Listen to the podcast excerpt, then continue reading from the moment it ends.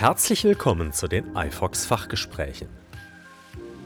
90% aller bösartigen Lidtumore sind Basalzellkarzinome, auch Basaliome genannt. Zwar bilden sie nur ganz selten Metastasen, doch sie wachsen sehr schnell in die Umgebung ein und zerstören dort Gewebe.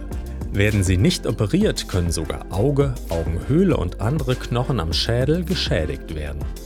Dr. Sebastian Ober, Nürnberg, ist Spezialist für Operationen der kosmetischen, funktionellen und rekonstruktiven Lidchirurgie.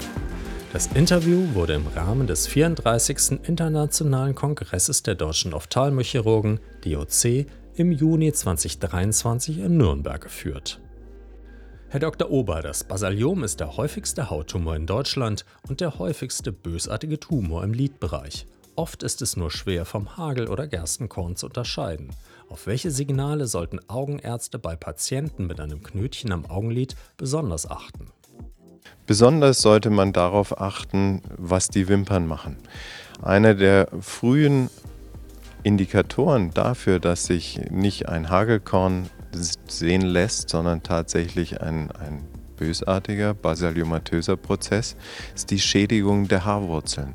Das hat zur Folge, dass die Wimpern ausfallen. Normalerweise haben die Wimpern immer äh, Wimpernbälge, die in einer sogenannten G0, also in einer Reservephase vorliegen. Und wenn nicht die zum Tragen kommt, sondern plötzlich Wimpern fehlen, dann ist das ein wirkliches Alarmsignal. Gibt es noch weitere Signale, die auf ein Basaliom hinweisen? Definitiv. Also auch eine lange Persistenz dieser Veränderung. Ein, ein Hagelkorn geht irgendwann wieder weg.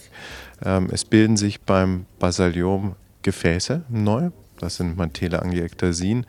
Das ist etwas, was äh, auch ein, ein hoher Verdacht auf eine nicht gutartige Veränderung sind und auch, dass vor allem im späteren Verlauf eine Auflösung zum Beispiel der Lidkantenschichtung oder auch der Hautkontinuität, wenn es da zu Brüchen kommt, dann ist es was, was hochgradig verdächtig ist und unbedingt einer Abklärung bedarf.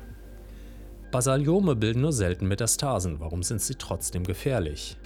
Weil sie tatsächlich an Ort und Stelle wirklich bösartig sind und alles zerstören, was da liegt. Wenn man nichts tut, dann betrifft diese äh, Veränderung nicht nur die Haut, das Lid, es kann auch das Auge betreffen, es kann auch Knochen betreffen, es kann alle Strukturen die da angrenzen, betreffen. Und das kann, wenn es unbehandelt geht, weite Teile des Gesichts betreffen. Also durchaus unbehandelt, was man zum Glück seltener sieht, dramatische Formen annehmen.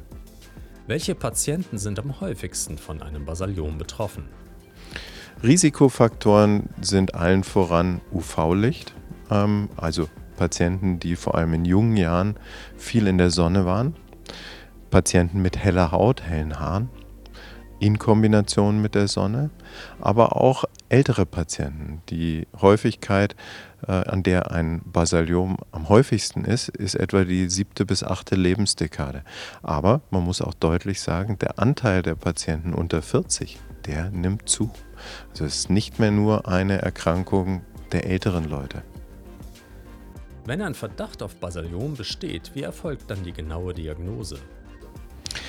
Der Verdacht gibt eigentlich die Therapie vor.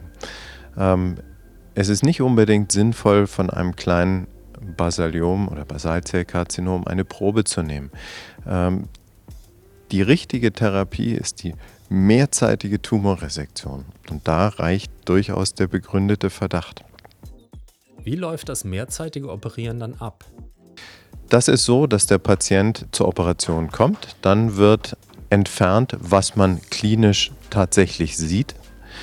Dieses Resektat wird dann dem Pathologen übergeben, der unmittelbar anfängt, diese, äh, diesen Block aufzuarbeiten und zwar komplett.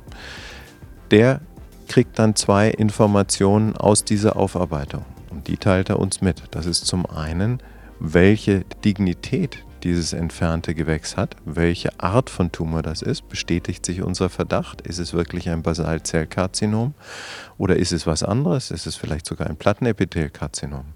Die zweite Information, die man kriegt, ist, ist tatsächlich alles von diesem Tumor erwischt und habe ich genug Sicherheitsabstand, um eine Rezidivierung möglichst gering zu halten.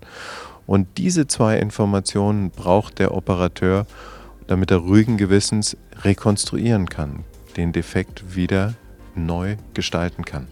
Wie häufig kommt es zu Rezidiven?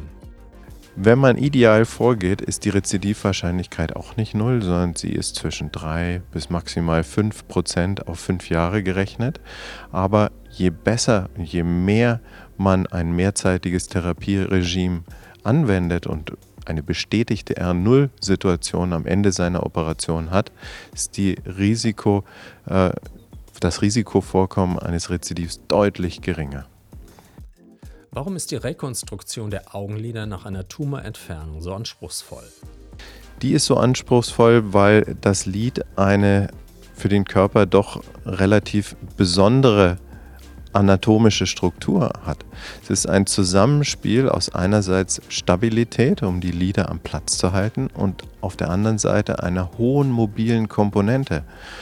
Das ist dieses Zusammenspiel zwischen Stabilität und Mobilität zeichnet die gute Rekonstruktion aus, damit das Lied wieder das tun kann, wofür es eigentlich gedacht ist, dem Augapfel anzuliegen und tatsächlich dafür zu sorgen, dass das Sehen und die Integrität des Auges gewährleistet ist. Wie gehen Sie vor, wenn der Tumor das gesamte Lid durchdrungen hat?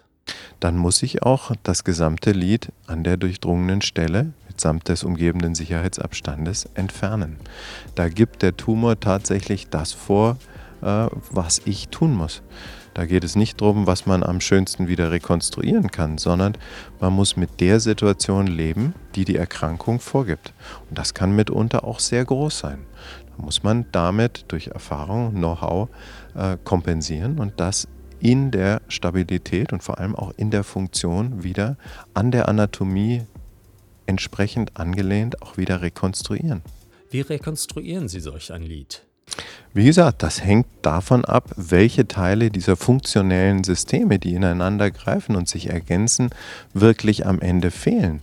Ähm, man hat, wenn Sie es schon angesprochen haben, eine Möglichkeit, Teile durchgreifende Teile des Liedes oder auch ein ganzes Lied zu rekonstruieren, indem man mit einer gestielten Tarsokonjunktivaltransplantation arbeitet. Das heißt, man entnimmt Bindehaut und Knorpel am gesunden Lied und zieht das an einer Bindehautbrücke dahin, wo es gebraucht wird. Die Bindehautbrücke ist dafür notwendig, dass Gefäße dahin transplantiert werden, wo das transplantierte Gewebe am Ende auch einwachsen muss.